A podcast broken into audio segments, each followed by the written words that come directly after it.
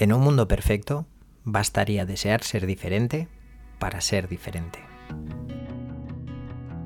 Queremos diferenciarnos, o dicho de otra forma, queremos sentir que somos diferentes. Y lo somos.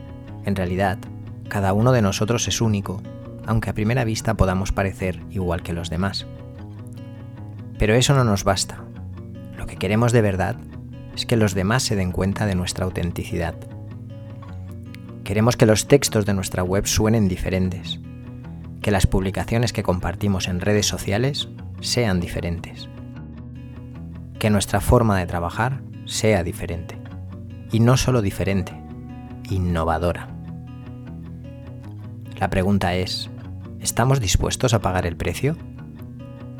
Porque sonar diferente es gratis, solo son necesarias palabras e intenciones. Pero ser diferente ser diferente tiene un precio.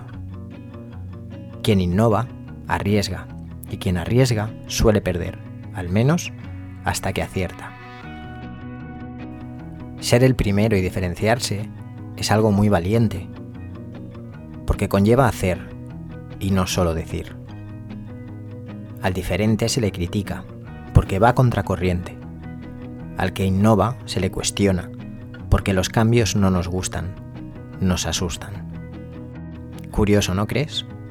Cambiar nos asusta, pero queremos ser diferentes. Un posible cliente me llama. Me dice que quiere que su web transmita que es diferente. Yo le pregunto, ¿qué haces que sea diferente a los demás? Me responde, nada. Todos hacemos lo mismo, pero yo quiero parecer diferente. Primero, eso no es verdad, le respondo aunque hagas lo mismo, seguro que no lo haces igual.